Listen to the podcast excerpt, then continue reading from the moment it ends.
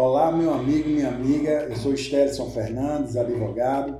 Estou aqui com minha companheira Bárbara Paloma, como sempre, aqui ao meu lado, abrilhantando aqui o nosso podcast. Estamos na quarta edição do nosso podcast Papo Legal Descomplicando o Direito, Paloma.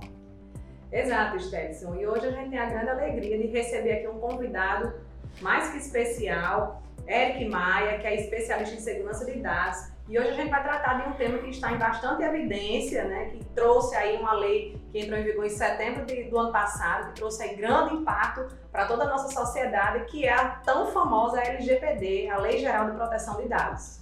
Muito bem, eu já vou passando a bola aqui para a Eric, que queria aqui inicialmente agradecer né, a, sua, a ter aceitado o nosso convite, a participar.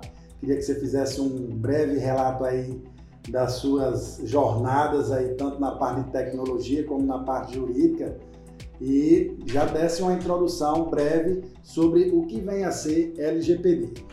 Olá, Estélio, olá, Paloma. É muita satisfação que estou aqui com vocês para esse podcast, que eu venho acompanhando e venho, tenho bastante prazer em acompanhar, porque eu vejo que é um tema, sempre um tema bem relevante, e sempre de uma forma bem simplificada, de forma que todo mundo consiga compreender, sem juridiquês, né, como você bem coloca, e está ficando bastante legal. Obrigado por me convidar, tá?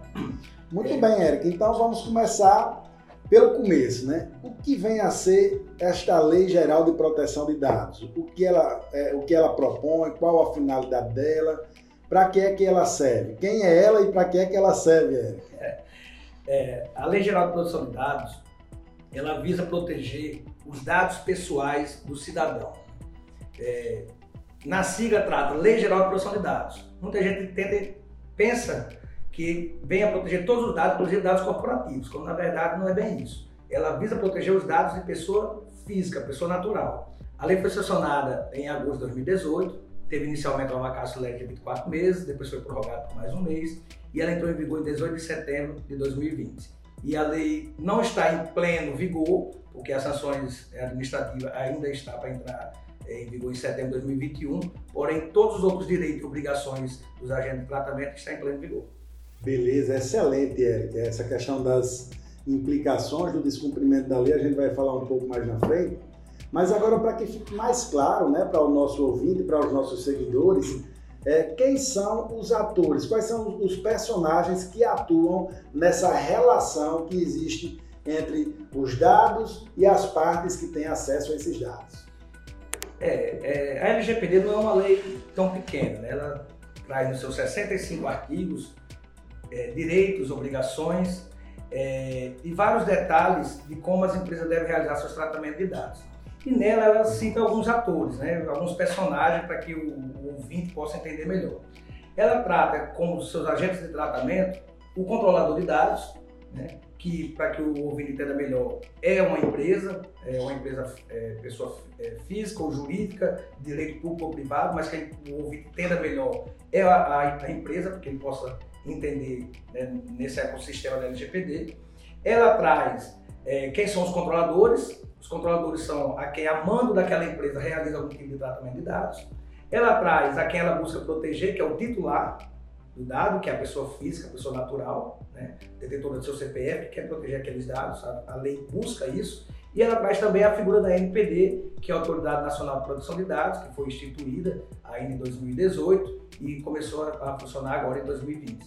Muito bem, então, de forma sintética, a gente pode dizer que nós temos o titular dos, do, que repassa esses dados em alguma é, é, é, transação comercial, alguma prestação de serviço, as empresas que são que obtêm esses dados para determinados tipos de operações são chamados de controladores e a fiscalização que se dá por conta da Agência Nacional.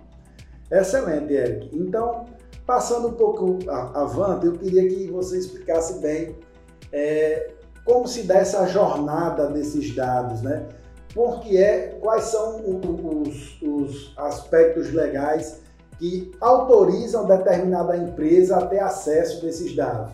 É, é, é para em qualquer tipo de relação, precisa de algum tipo de autorização, não precisa, como é que funciona essa jornada desses dados, né, desde a sua disponibilização pelo titular até o tratamento que é dado pelos, pelo, pelos controladores. É, é, os controladores e os operadores, né, que são os agentes de tratamento. Excelente. Veja, a lei tem um objetivo, né? Ela visa o quê? Dar mais segurança, mais transparência e garantir maior privacidade e proteção desses dados. O que, que a lei busca? Ela olha para a empresa e diz: empresa, quer realizar algum tipo de tratamento? Fique à vontade, realize o tipo de tratamento que você é habituado a tratar e que você deseja fazer. Tá? A, a, lei não diz que as empresas não devem fazer e nem o que devem fazer, muito pelo contrário. Ela diz: daqui eu vou lhe dar as bases legais, suas hipóteses de tratamento. Se você conseguir adequar os seus tratamentos de dados, seja coleta, transferência, armazenamento, arquivamento de dados, qualquer, da, qualquer manuseio que você faz em cima daquele dado, se você conseguir adequar ele em uma das bases legais previstas na lei, você pode realizar esse tratamento. Tá? Eric, já que a gente está falando tanto em tratamento, então vamos explicar aí para as pessoas o que é esse tratamento, né? São 28 verbos tratados na lei, são bastantes, né? É, igual a lei de droga, né? Traz bastantes verbos para poder pegar todo mundo. A lei entende, a lei nos traz que tratamento de dados vem desde a coleta, recepção, transferência, armazenamento, é, manuseio desses dados. Então, se eu fiz qualquer tipo de tratamento, seja receber aquele dado, eu já estou na abrangência da lei. Excelente. Então, é, de que maneira essa empresa vai tratar os dados? A gente fala muito em tratar porque é, é, é uma terminologia muito utilizada na LGPD. Né? Então, Eric, me diz uma coisa.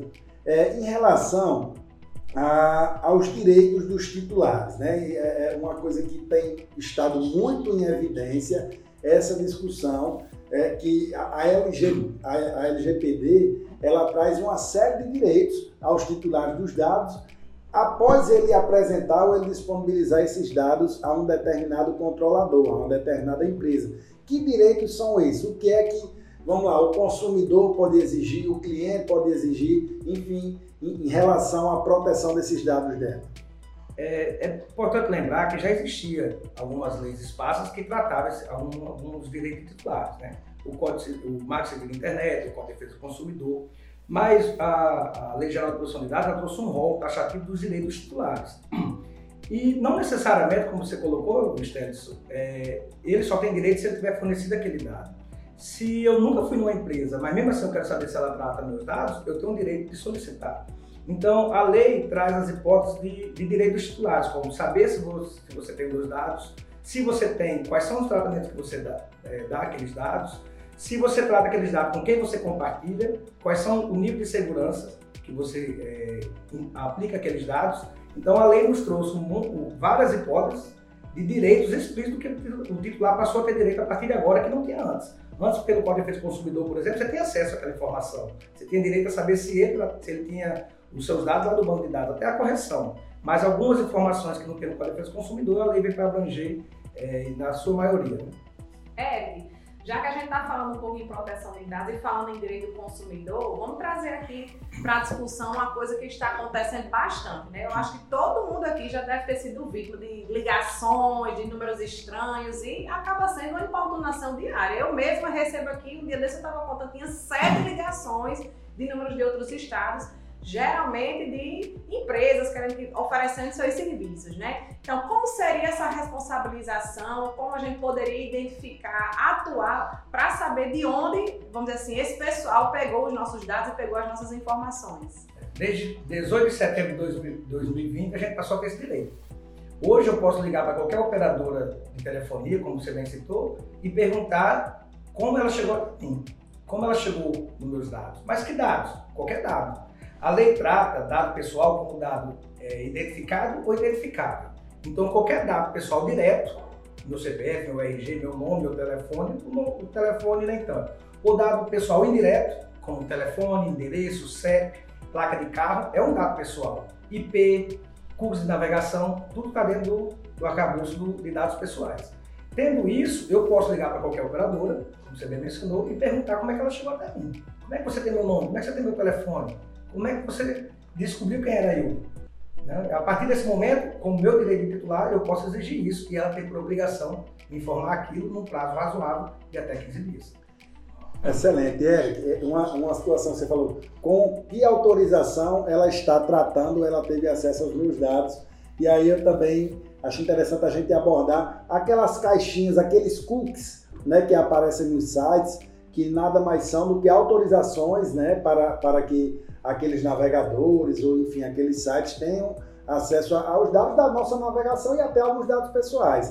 É, como funciona essa política de autorização? Ela é segura? Ela é legal? Como é que ela deve como é que, que, que o, a, aquela pessoa que está navegando em um site, quais os cuidados que ela deve ter para não cair uma roubada, dando autorizações a sites, às vezes até é, não tão seguros? É, a gente tem que separar um pouquinho a segurança da LGPD, né? A segurança do usuário, ele tem que se preocupar sempre com a segurança e o site que ele está navegando, o site que está dando as informações dele, se é um site confiável, se é um site que ele chegou por, por informações de alguém, e não está dando suas informações de qualquer site. Isso é boa prática de segurança pessoal para qualquer pessoa para não cair nos, nos, velhos golpes que tem pela internet.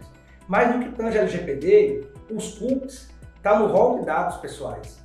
Porque nos cookies eu trago no histórico de navegação, as minhas últimas buscas, o que, é que eu venho navegando, né? Então, quando a gente chega em um determinado site, ele já está captando nossas informações.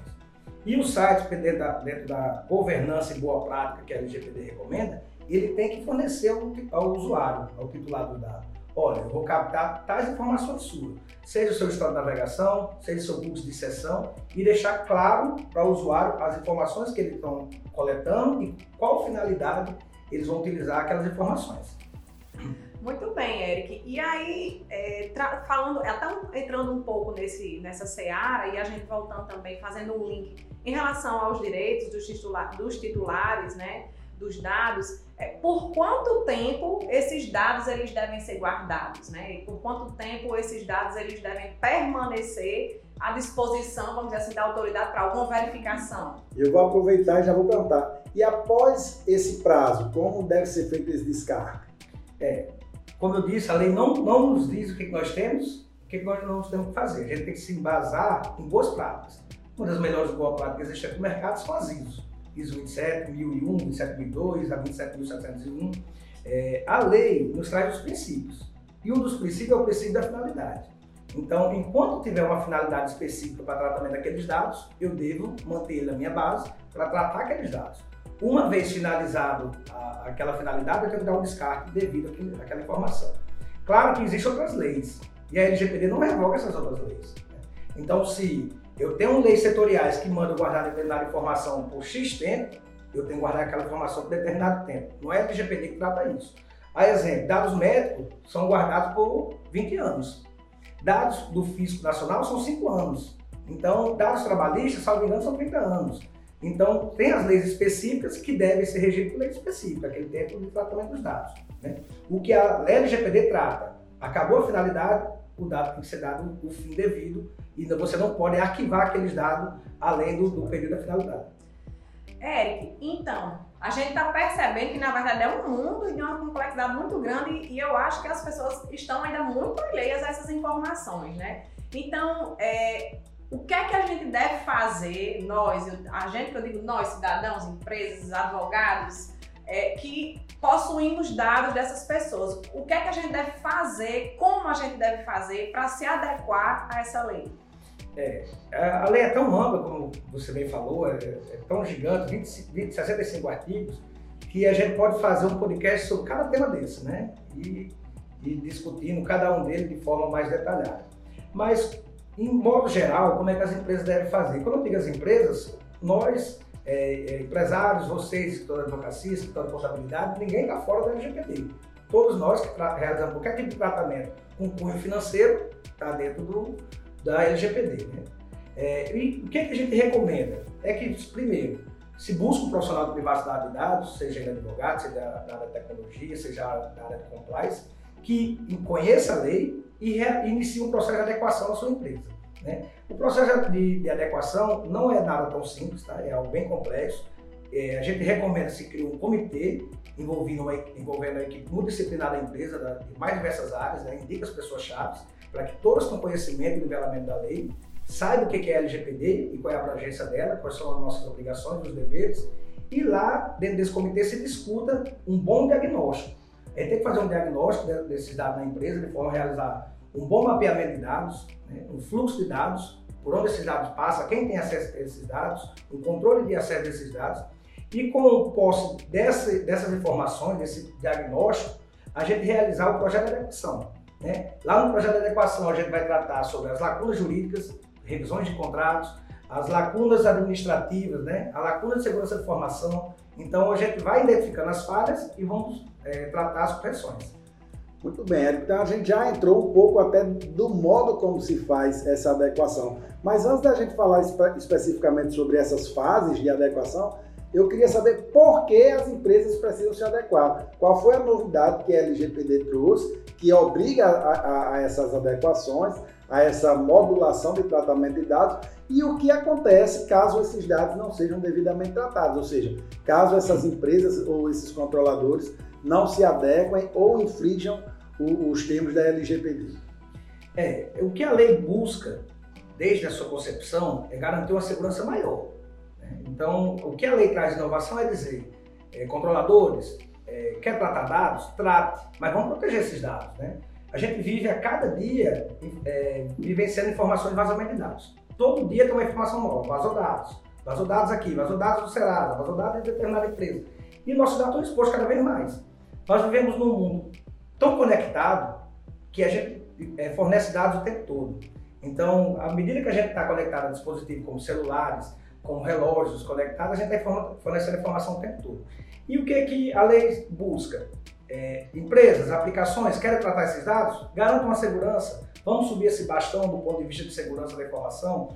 Vamos criar mecanismos de segurança que possam proteger esses dados?